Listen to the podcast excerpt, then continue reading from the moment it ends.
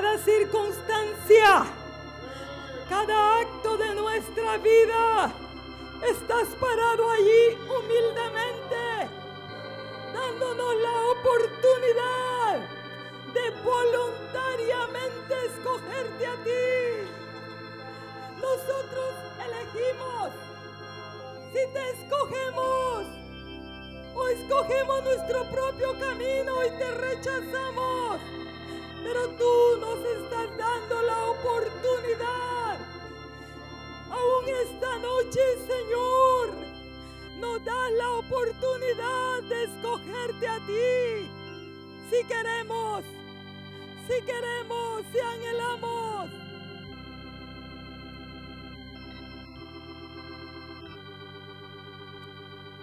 Aleluya. Oh, gracias. Oh, Dios, humilde. Oh, gracias. Gracias. Oh, siervo de los tiranos. Oh, gracias, humilde pastor. Oh, Cordero de Dios.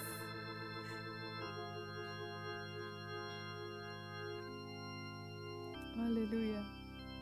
Bendice tu palabra, Señor, en nuestros corazones. Bendice tu palabra en nuestros corazones. Pueden sentarse, hermanos.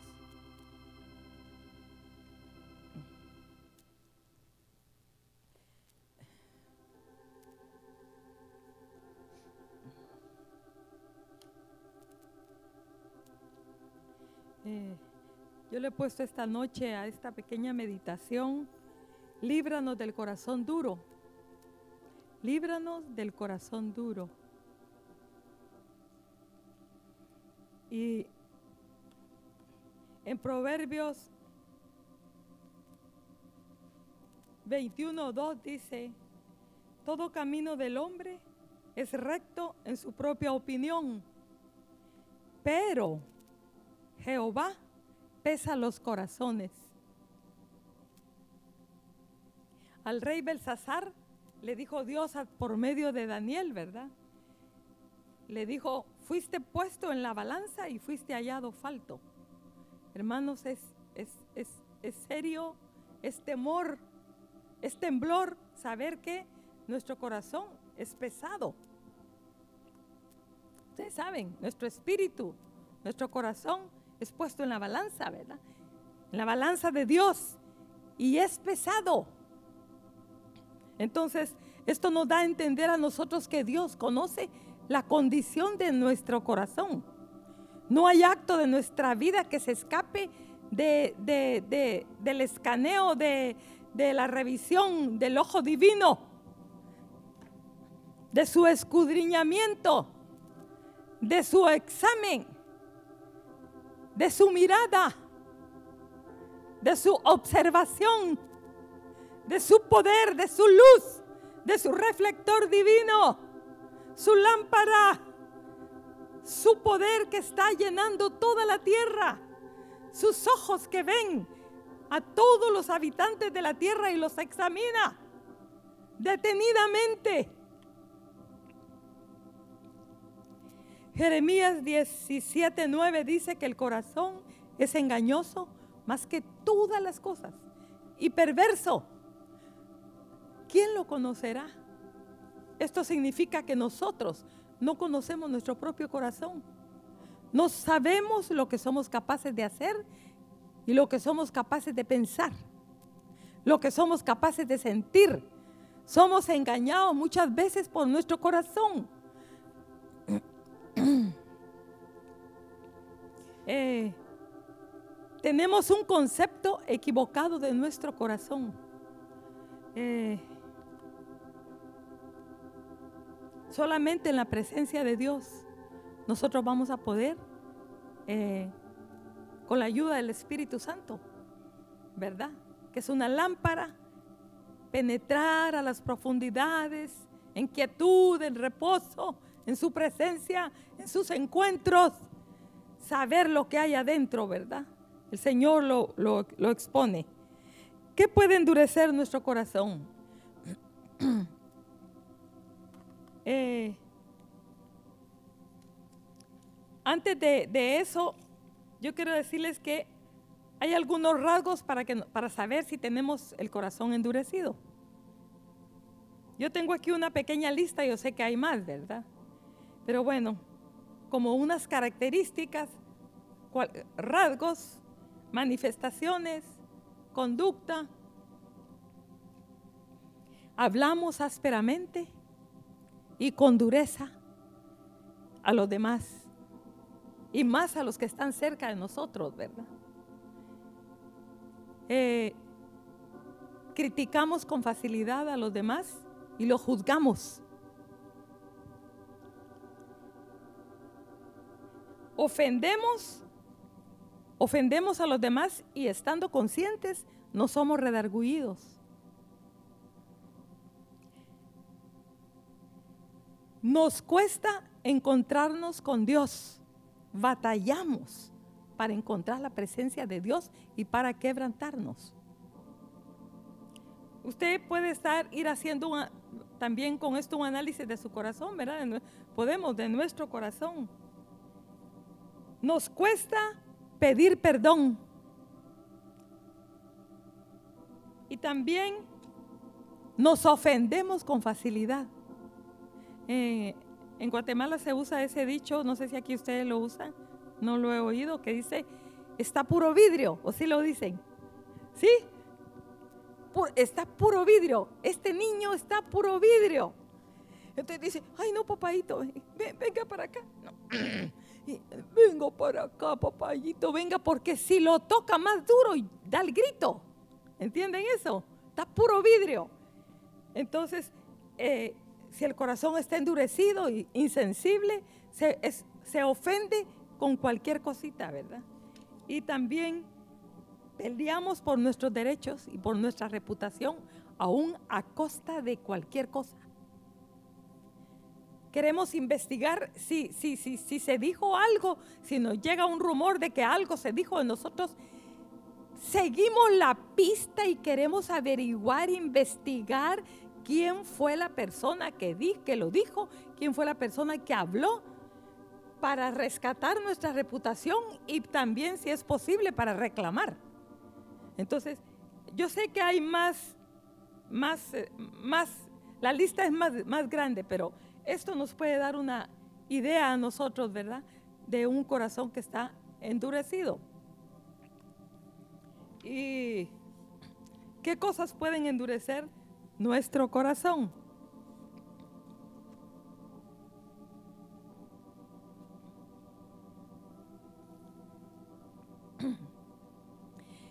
cosas acumuladas sin resolver en nuestro corazón. Cosas viejas. ¿Se han fijado ustedes que si las mujeres aquí, si tenemos una olla que se le va pegando algo, es más difícil limpiarla, ¿verdad? Y los, algunos de los profetas usa ese ejemplo, ¿verdad? Que dice la, cómo usan la palabra la herrumbre, ¿verdad? Ajá, que se pega y que así era el pecado de Israel, ¿verdad? Como esa olla que está con herrumbre. Pues ese engrosamiento en nuestro corazón por cosas pequeñas y grandes, pero que no han sido resueltas. No han sido resueltas. Hemos tratado como en, humanamente, naturalmente, de aparentar como que todo está bien.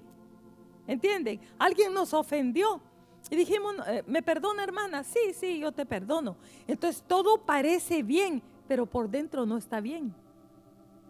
Entonces por dentro se queda esa cosita. Después otra cosa y se va quedando, se va acumulando hasta que se hace ese rumbre, esa cosa gruesa y va y cada vez somos más insensibles, más insensibles, cosas viejas, cosas guardadas, sin reparar, sin restaurar, sin arreglar. Hermanos, las, las cosas eh, del corazón se arreglan con Dios. Nadie las puede reparar. Como les digo, es como, ¿qué pasó aquí? Eh, ¿Qué dice aquí el Señor en Isaías 1.6?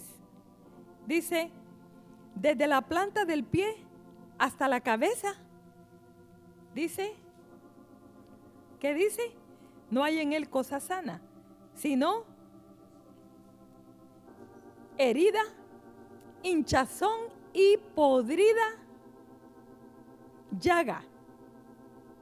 No están curadas, ni vendadas, ni suavizadas con aceite. Miren estas tres cosas. Curadas aquí, en el, en el original, habla de angustia, angustiar, afligir, hacer presión, lugar estrecho, presionar. ¿Qué pasa con una herida que se infecta? Entonces, ¿qué hace un médico? El que lo va a curar. Díganme. Hace presión, aprieta para que salga lo que está dañado, malo, ¿sí o no? ¿Y qué siente uno cuando le aprietan? Siente un gran dolor, ¿verdad? ¿Sí? Pero ese apretón saca lo malo y luego, ¿qué hacen? Lavan. Si es una quemada, lavan y eso duele. Eso duele, ¿sí? Pero hermanos, eso sucede con Dios. Eso hace Dios en nuestro corazón.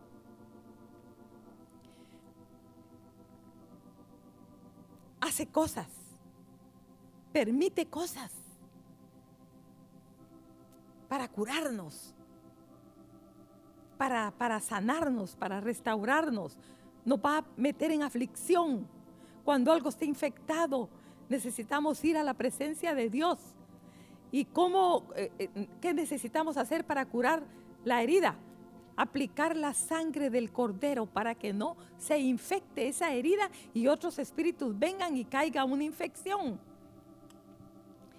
Y por ejemplo, vendas, aquí vendar habla de envolver firmemente la herida ajustar, asegurar, atar, ceñir y cuidar. Entonces, eh, todo este proceso, hermanos, en una ofensa, tenemos que pasar por él para tener victoria. Primero, aplicar la sangre, la sangre del cordero, perdonar ¿verdad? Perdonar. Pedir al, Señor que nos limpie, que nos lave con su sangre y que, que la aplique a la herida. Luego, eh,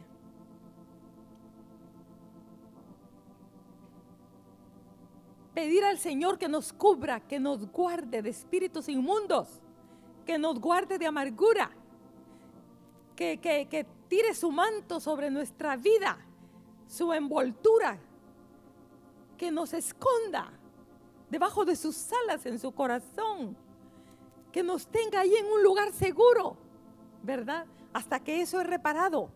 Y, y también dice suavizar, habla de conmover y enternecer. Eso lo hace el Espíritu Santo, que es un tipo de, el aceite es un tipo del Espíritu Santo. Entonces, esas tres cosas la sangre, luego la protección divina y obviamente que también entra la disciplina, entra los tratos de Dios, todo este proceso, pero también el Espíritu Santo aplicando el aceite en nuestra herida. Y si sentimos que todavía nos duele la ofensa, ¿verdad? Entonces tenemos que pedirle al Espíritu Santo que derrame su aceite y lo aplique para que el corazón no se endurezca, para que se suavice. Por eso dice aquí suavizar, habla de conmoverse y enternecer.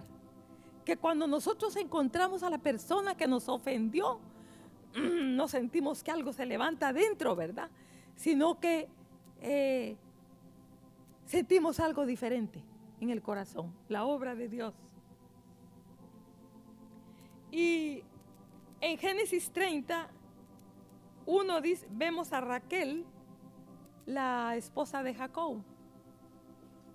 Miren, el endurecimiento del corazón no sucede en un día, sino que es de cosa en cosa, de día en día, que nosotros nos vamos acostumbrando a tener malos modos, actitudes feas, rencores y cosas que de uno medio las arregla, ahí va, como arrastrando, como medio la repara, pero no lo resuelve.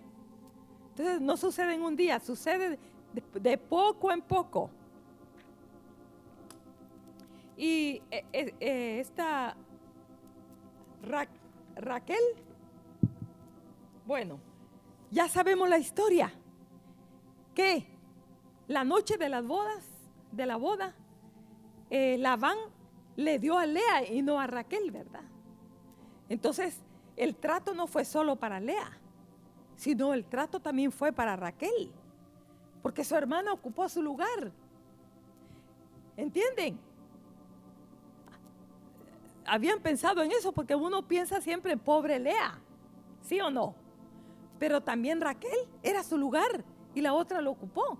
Pero la otra fue su papá el que decidió por ella. Pero me llama la atención aquí que pasó algo en el corazón de Raquel.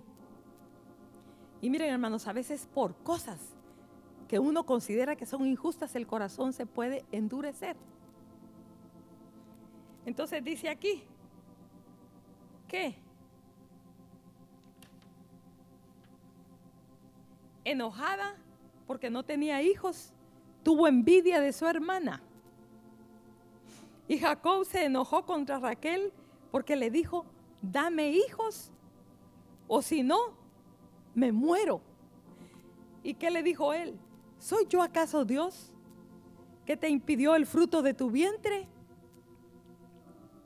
Eh, pero y aquí este hombre le estaba diciendo a Raquel, con quien tienes que ir no es conmigo. Tú tienes que ir con Dios.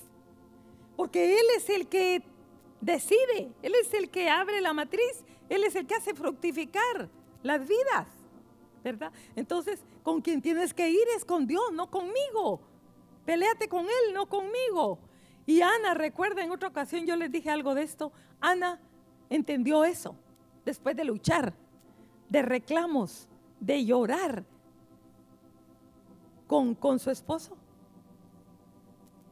Ella corrió al templo y derramó su corazón en la presencia del Señor. Y entonces ahí entendió que el que resolvía las cosas era Dios. Yo creo que cuando Ana salió del altar, del templo, ella iba diciendo, si tengo un hijo está bien, si no lo tengo no.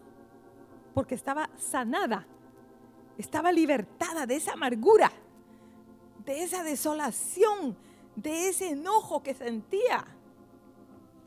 Y entonces este hombre está dándole a entender a Raquel que vaya con Dios. Pero lo que yo veo aquí es que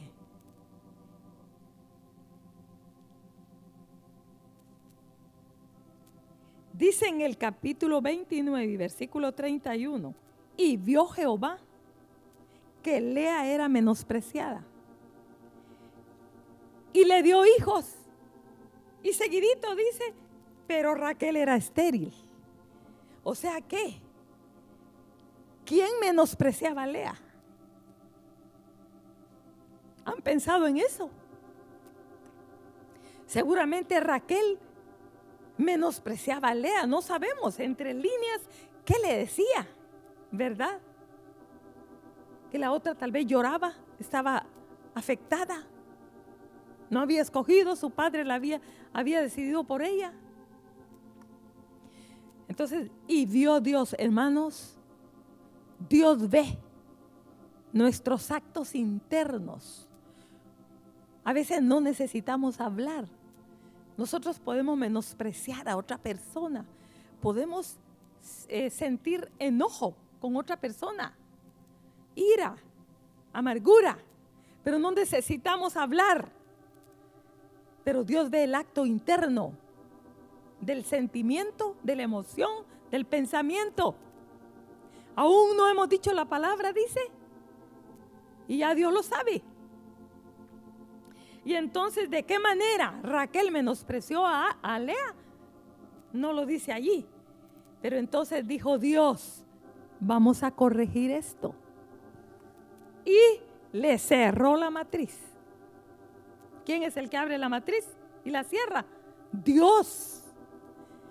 Y, y pasó un buen tiempo. Y ella viendo que Lea tenía un hijo, tenía el segundo, tenía el tercero, estaba muerta de envidia.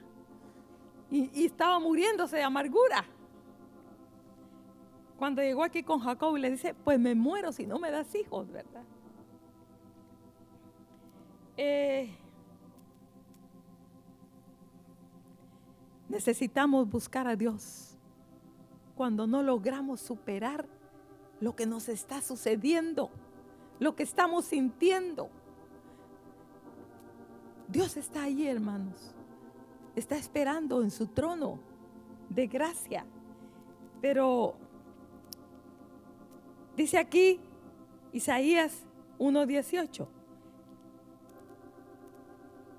También, no, en Isaías 55, 6 dice, buscad a Jehová mientras puede ser hallado. Llamadle en tanto que está cercano. O sea, debemos de aprovechar los momentos cuando Dios toca la puerta de nuestro corazón. Puede ser durante la noche, puede ser en el trabajo, puede ser en el baño, cuando, mientras nos estamos bañando, puede ser las hermanas cocinando, puede ser en un servicio en la iglesia que de repente sentimos el toque. Puede ser una palabra, puede ser un hecho, un acontecimiento, una circunstancia, un gesto de alguien donde sentimos que es la voz de Dios. Que Él se está acercando y está tocando a la puerta de nuestro corazón y nos está, nos está reconviniendo de nuestra actitud, de lo que nos está pasando. Entonces en ese momento tirémonos, aprovechemos, aprovechemos ese toque esa oportunidad que Dios nos está dando. ¿Saben por qué? Porque en ese instante su gracia está disponible. Su poder está disponible. Él está como la gallina, extiende sus alas para que cuando los pollitos corren y se acercan a ella asustados, porque viene el enemigo, ¿verdad? Ella está con sus alas abiertas para cogerlos y protegerlos. Entonces el Señor está así con esa actitud esperando a que nosotros corramos a ese toque y respondamos para sanarnos, reparar, restaurar. Isaías 1:18 dice, venid luego. Hermanos, en la tardanza está el peligro porque se endurece más el corazón. Venid luego y estemos a cuenta. Si vuestros pecados fueren como la grana, como la nieve serán emblanquecidos.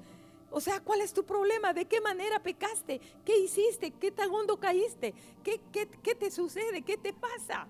Entonces, ¿qué dice? Y si fueren rojos como el carmesí, vendrán a ser como blanca lana. O sea, de cualquier manera, Dios te está diciendo, yo tengo la respuesta.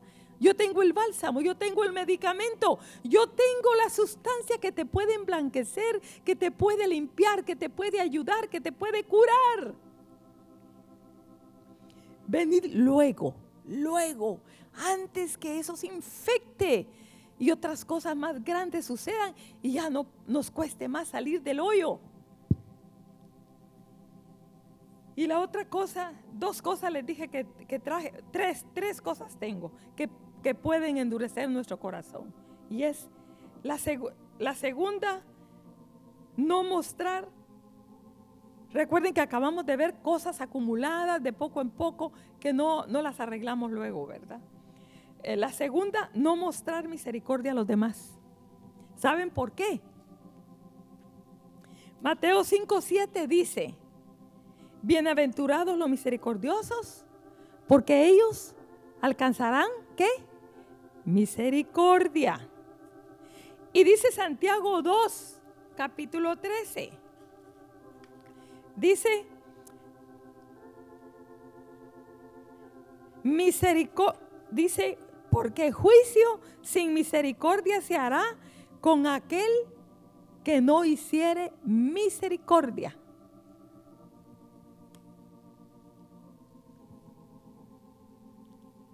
El fariseo y el publicano. Lucas 18 del 9 al 14 dice, a unos que confiaban en sí mismos como justos y menospreciaban a los otros, dijo también esta parábola. Por eso es que cuidado con el orgullo espiritual, hermanos. Miren, es sutil. Oigan bien, es sutil.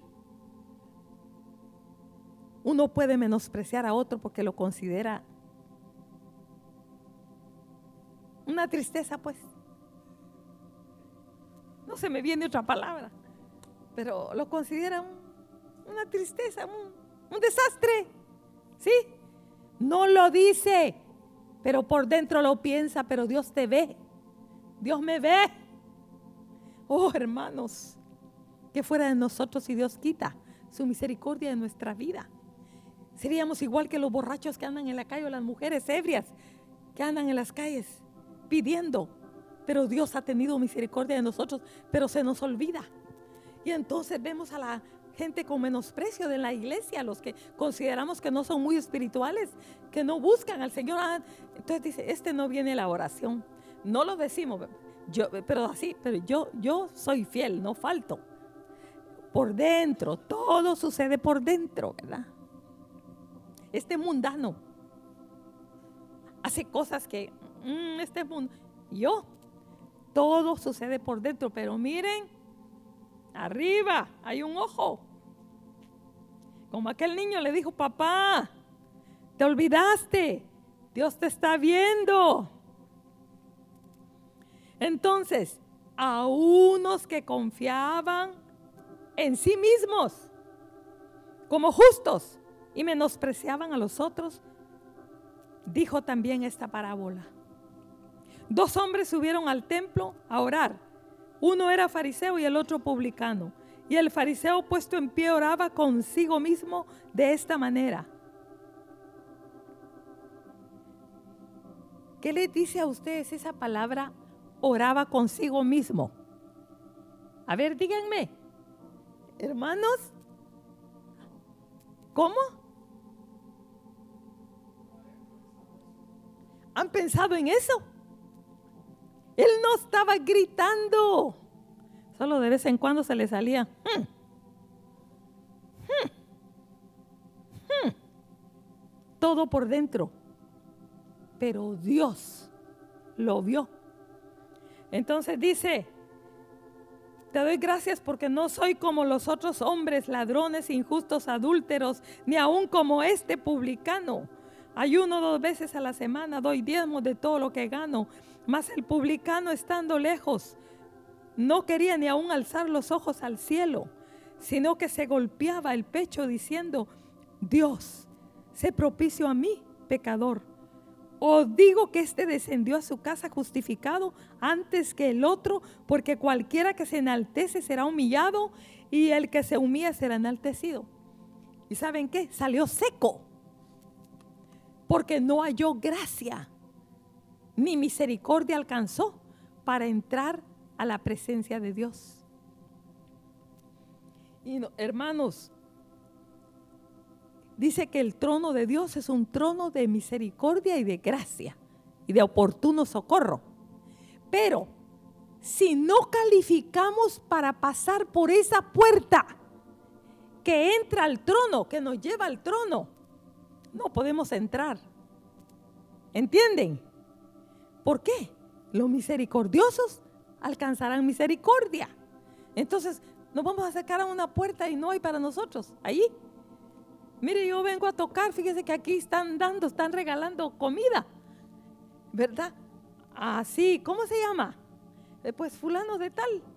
Entonces va a buscar la lista, ¿verdad? Fíjese que su nombre no aparece. Hay varias bolsas aquí, todas tienen nombre, pero su nombre no está aquí. El trono de gracia y misericordia, hermanos, es para aquellos que manifiestan a otros misericordia. Hermanos, ustedes quieren estar, entrar ahí. Yo quiero entrar ahí porque necesito. En ese trono hallamos gracia.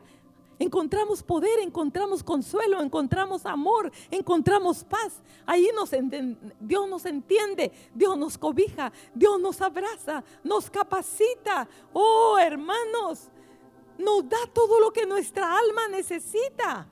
Pero entonces debemos mostrar misericordia a otros para alcanzar misericordia delante de Dios.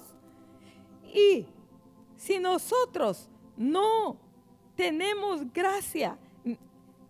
Nosotros necesitamos, si no estamos recibiendo la gracia y la misericordia de Dios, no vamos a tener encuentros con Dios. Y sin encuentros con Dios el corazón se va a endurecer. ¿Sí? Nos vamos a endurecer, hermanos. ¿Por qué? Porque no nos estamos encontrando con Dios. Dice Lucas 6, 41 y 42. ¿Por qué miras la paja que está en el ojo de tu hermano y no echas de ver la viga que está en tu propio ojo? ¿O cómo puedes tú decir a tu hermano, hermano, así bien espiritual, ¿verdad? Mira, déjame sacar la paja que está en tu ojo, no mirando tú la gran viga que está en el ojo tuyo, hipócrita.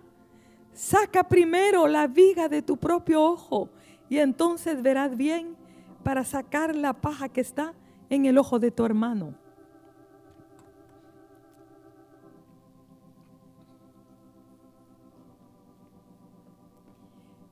Hermanos, encarguémonos de nuestra vida. Encarguémonos de nuestros pecados. Encarguémonos de nuestras faltas. Encarguémonos de nuestros errores. Lloremos por ellos. Procuremos el arrepentimiento. Busquemos al Señor. Dolamos, ¿cómo es? Dolamos, no sé la palabra. Dolor, sentir dolor por nuestras fallas. Y cuando vamos a estar tan apesadumbrados, vamos a estar tan afligidos por nuestras faltas, que no vamos a tener tiempo para estar pensando y viendo las fallas de los demás. Dice el Salmo 19, 12, ¿quién podrá entender sus propios errores? Líbrame, dijo el salmista. ¿De qué? De los que me son ocultos.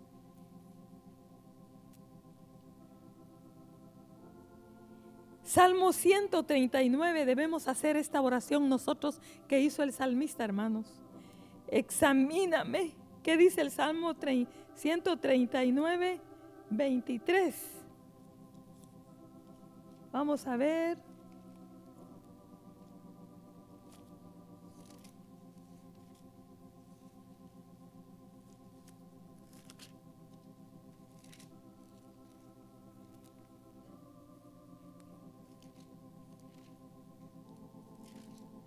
Dice, ajá, examíname, oh Dios, y conoce mi corazón. Pruébame y conoce mis pensamientos. Y ve, en el 24 dice, y ve si hay en mi camino de perversidad y guíame en el camino eterno. Pero debemos a la luz de la presencia de Dios, en su presencia, en los encuentros, decirle, Señor, examina mi corazón, ¿verdad? Examina mi corazón si en él hay perversidad. ¿Qué es examinar aquí? Es penetrar íntimamente el Espíritu Santo. Adentro, adentro, penetra, quebranta, redarguye. También es escudriñar y descubrir.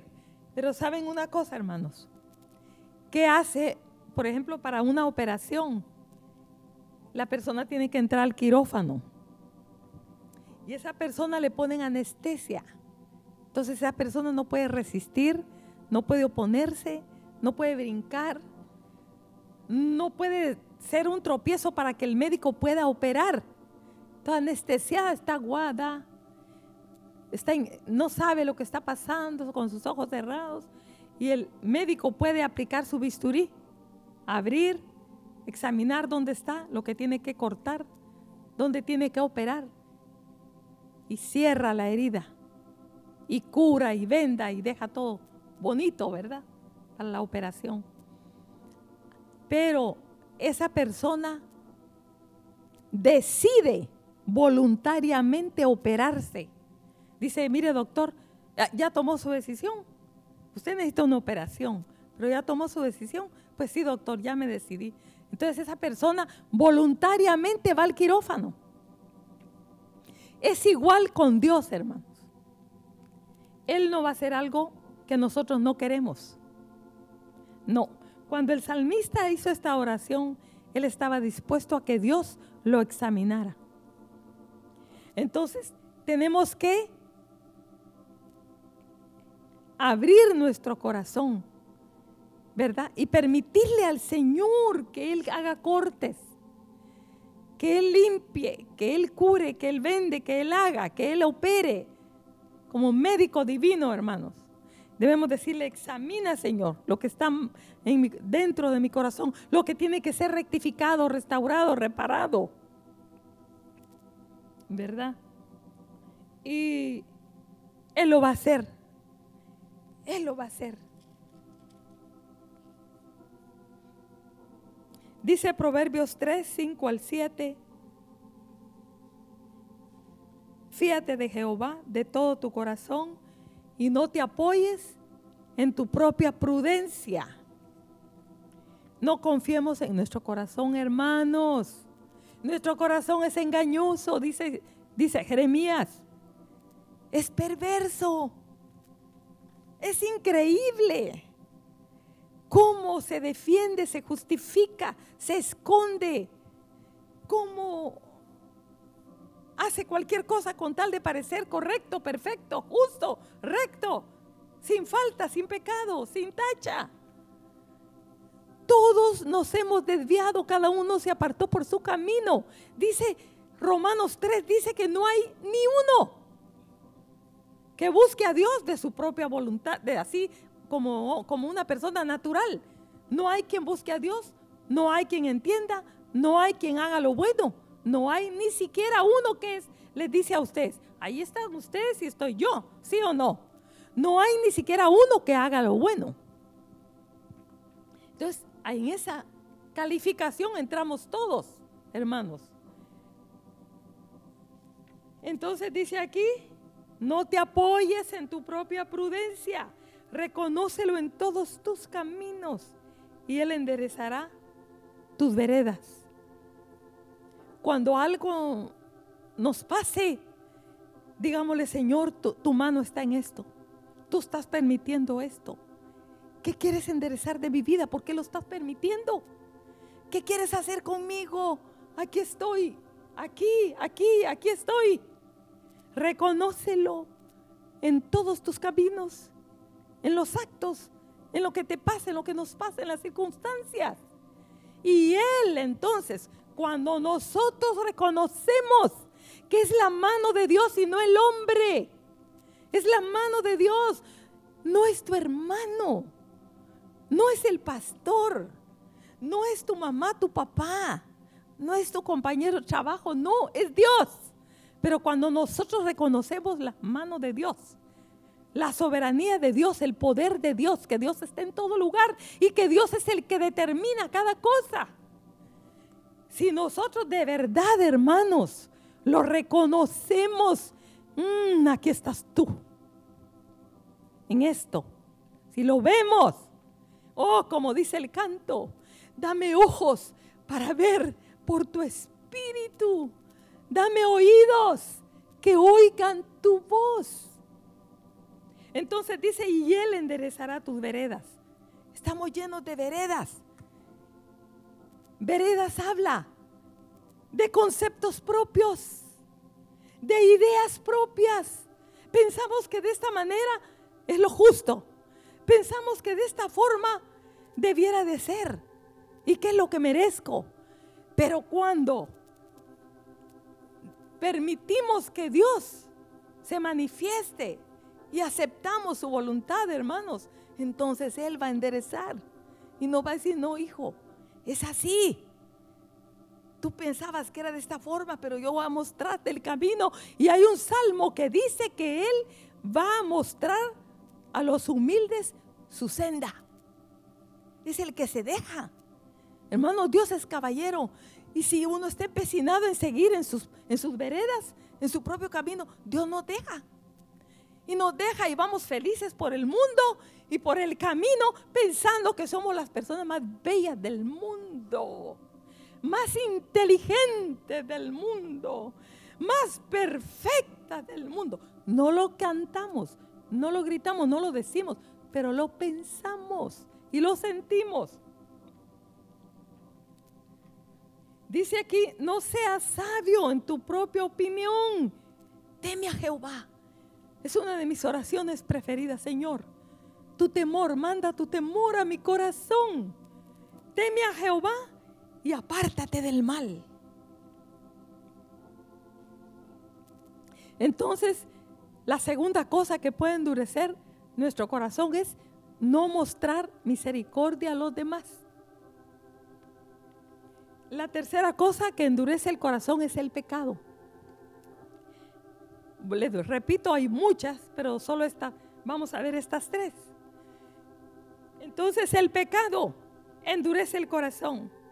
Hebreos 3, 12 y 13 dice, Mirad hermanos que no haya en ninguno de vosotros corazón malo de incredulidad para apartarse del Dios vivo.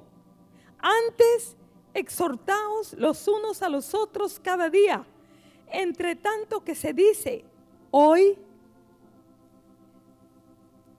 para que ninguno que dice de vosotros se endurezca por el engaño del pecado.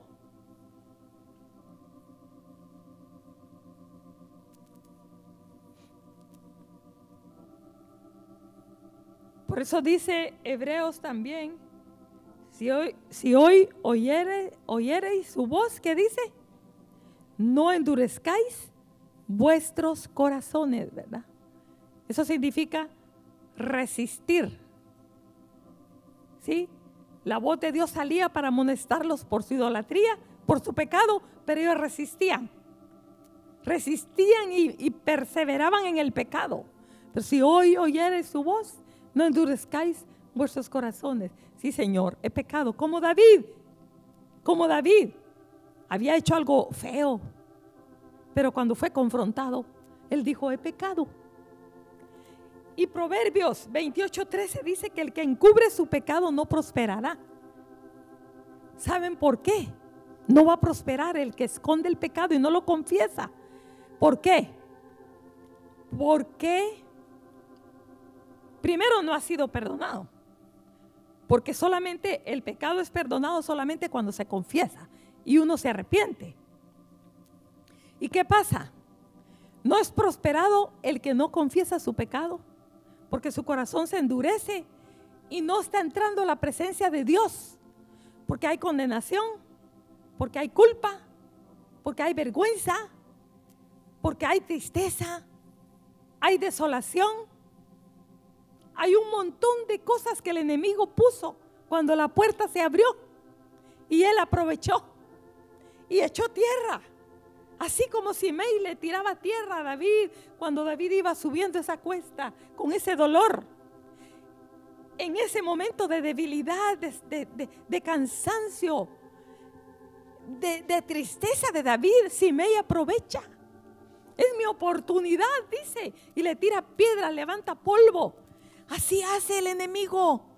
Cuando alguien peca, no reconoce su pecado, se aleja más, no confiesa, no se arrepiente. Entonces le dice, vas a morir, no sirves para nada, te van a rechazar, te va a dar pena, no te van a querer. Dios ya no, eres sucio para él. Y empieza a echar su polvo, a tirar piedras sobre ti. Entonces dice que el, que el que encubre su pecado no va a prosperar. Y además de eso, como no, no nos estamos encontrando con Dios, porque el pecado dice que hace división entre Dios y el hombre. Hay una barrera que no te permite entrar a la presencia de Dios.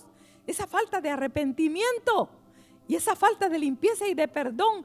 Hay un muro de contención y no, no puedes pasar para entrar a la presencia de Dios. Entonces, ¿Qué pasa? Ezequiel capítulo 18 y versículo 4 dice, el alma que pecare morirá. Pero no se está refiriendo al cuerpo, a morir físicamente. Hermanos, mucha gente anda en el mundo, está viva físicamente, pero está muerta. No tienen vida espiritual. El alma que pecare morirá. Y nosotros decimos, ah, no me pasó nada. Hicimos algo, pecamos. Nadie nos vio. Fue algo horrible, algo feo. Entristeció el corazón de Dios. Y nadie se dio cuenta. Eh, ah, ¿entienden? Como la mujer eh, mala, ¿verdad? De Proverbios. ¿Sí? Que dice, peca y, dice que se lava sus manos y, y, después está como que nada hizo. Como que todo está bien. No fue malo lo que hizo. Oh, hermanos, esa actitud nos lleva, nos encamina al infierno. Porque aquí el alma que pecare morirá significa que seguimos muriendo. Y muriendo y muriendo y cada vez menos esperanza. Porque cada vez que nos encontramos con Dios es una nueva esperanza. Recibimos nueva gracia. Recibimos nuevo poder. Somos vestidos de gracia, de poder, de santidad y de fortaleza para enfrentar la próxima batalla que nos va a, traer el enemigo o el mundo o la carne, lo que sea, cualquier enemigo al que enfrentemos. Los encuentros con Dios nos capacitan, nos protegen para salir a la calle de este mundo él dijo, en el mundo tendréis aflicción, pero confíen porque yo vencí al mundo. Y aquí yo estoy con ustedes. Yo soy la luz del mundo, pero ¿cómo? ¿Cómo? Ustedes también son la luz, pero ¿cómo vamos a hacer esa luz? Entrando a su presencia, teniendo encuentros frescos. Y de ahí vamos a salir reflejando esa luz que es Él en nuestra vida, en nuestra conducta, en nuestra caminata, hermanos.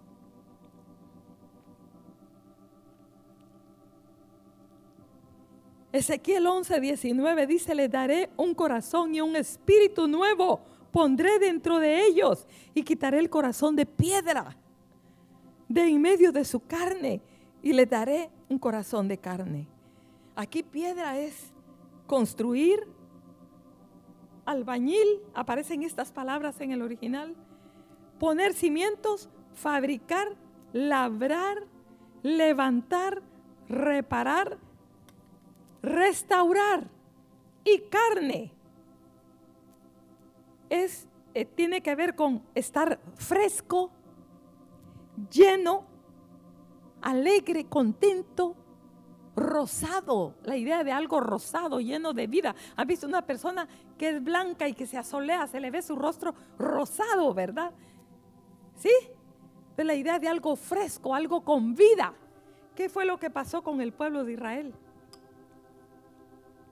Estaban llenos de pecado, de idolatría, estaban endurecidos, el pecado los había endurecido, habían perdido toda sensibilidad en sus corazones. Entonces dijo Dios, lo voy a llevar a Babilonia.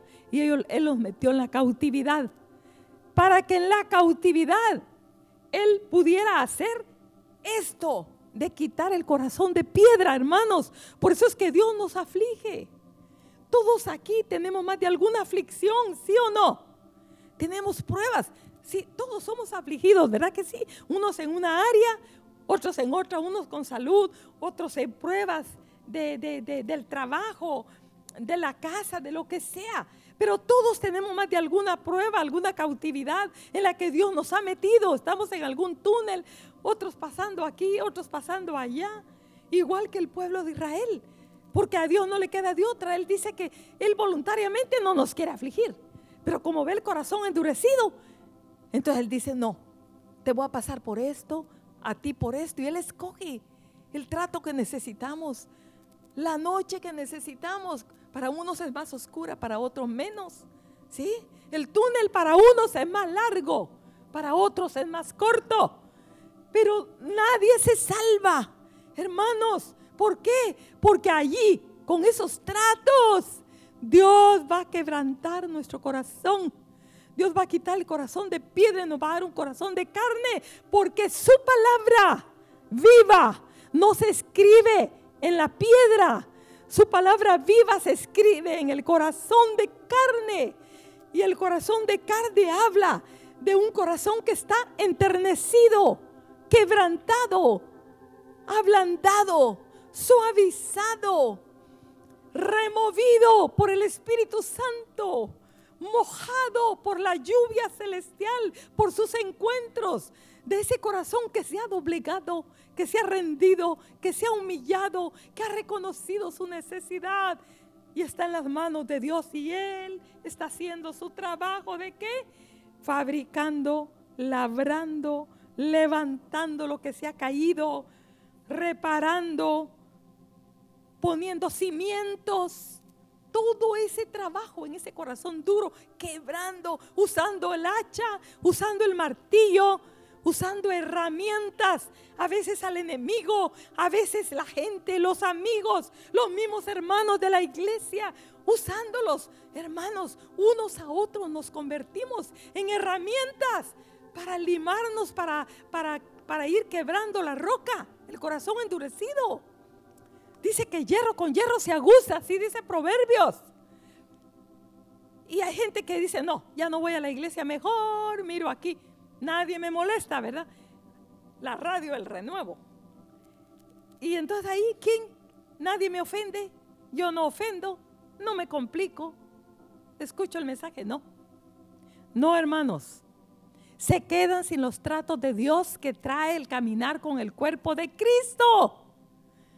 Entonces, todos somos herramientas. Ni uno se salva. Unos conscientes y otros que ni nos damos cuenta, pero servimos de martillo a veces o a veces somos lija, ¿verdad? Así es de que démosle gracias a Dios y digámosle, Señor, quita el corazón duro y danos uno de carne. ¿Verdad? Expongamos nuestro corazón delante del Señor. Hermanos, eh, Dios quiere darnos algo fresco. Hemos estado orando con el pastor por el renuevo.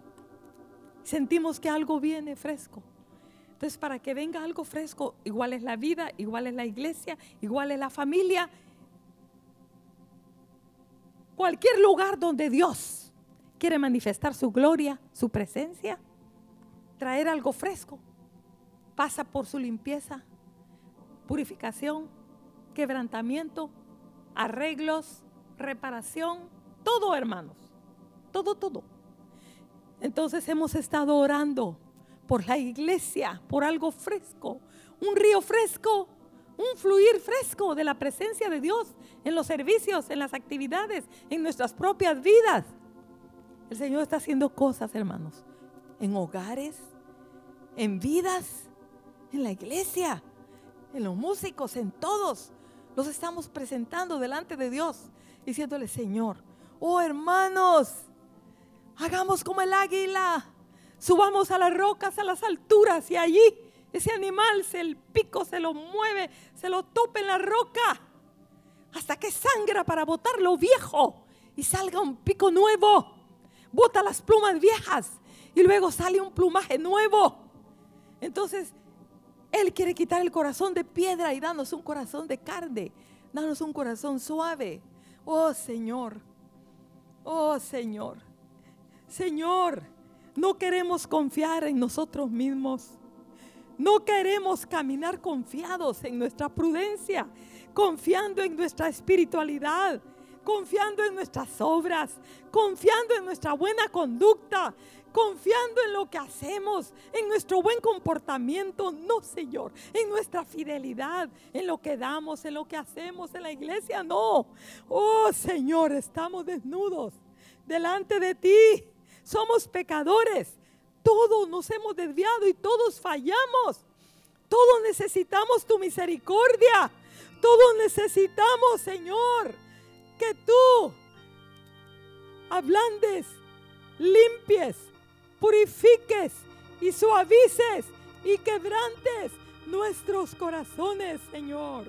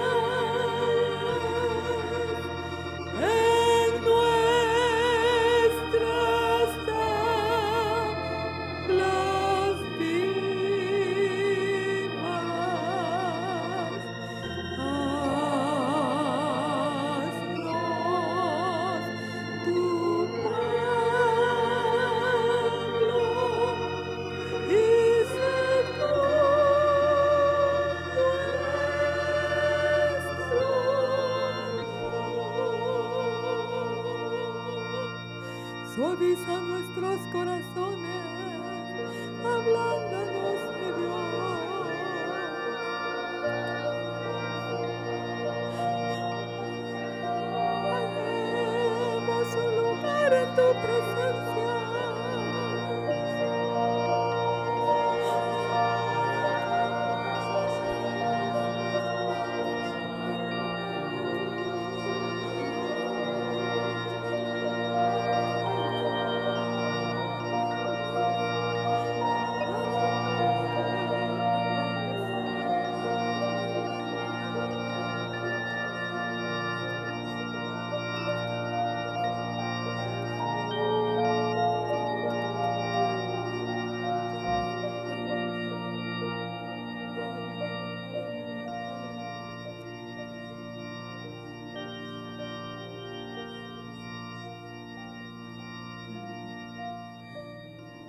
Señor, aplica tu aceite, tu bálsamo en las heridas.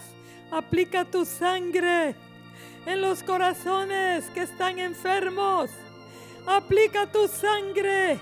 Aplica tu aceite. Oh, pon tu vendaje divino esta noche en esas heridas, Señor. Oh, aplica tu sangre. Aplica tu aceite, pon tu vendaje divino. El corazón doliente, el corazón, eh, Señor, que está enfermo, trae sanidad, restauración, Señor.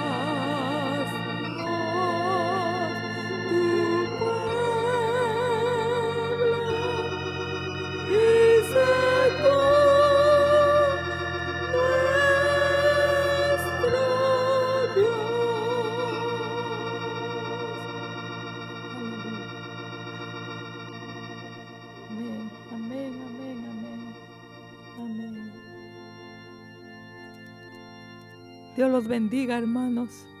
Aleluya. Dios los bendiga.